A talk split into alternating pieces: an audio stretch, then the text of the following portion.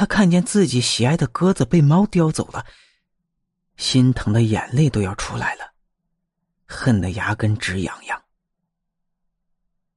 第二天黑夜里，他牵着黑狗下了夜班回家，故意把黑狗不用铁链子拴着，让它随便活动。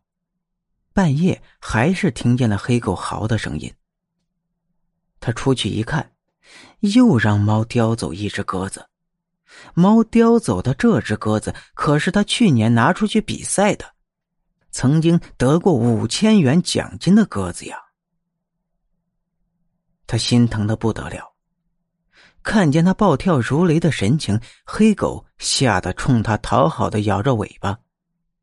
他看着黑狗，火冒三丈的骂道：“你这只没用的狗！”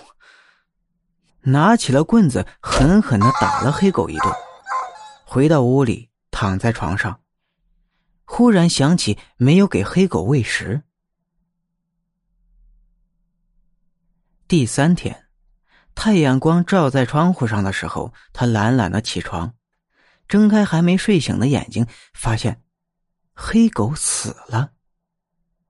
上前查看，才知道黑狗由于肚子饥饿，误吃了邻居家的老鼠药，被有毒的食物给毒死了。到了第四天夜晚，半夜听见房上猫嚎的声音，他蹬着梯子来到房上一看，白猫的爪子被他下的夹子给夹住了。他用棍子上前把白猫给打死了。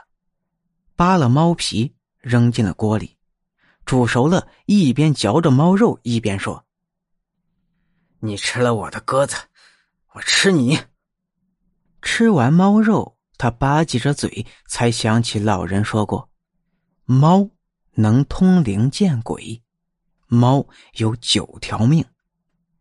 吃啥你都别吃猫，你吃了猫，他会找你报仇的。”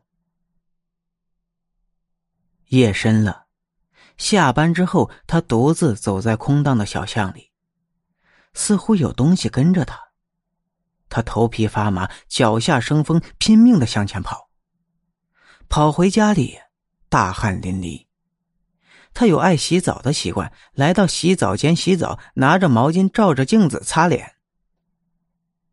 惊恐的发现，那个小巷子里死去的女鬼灵魂。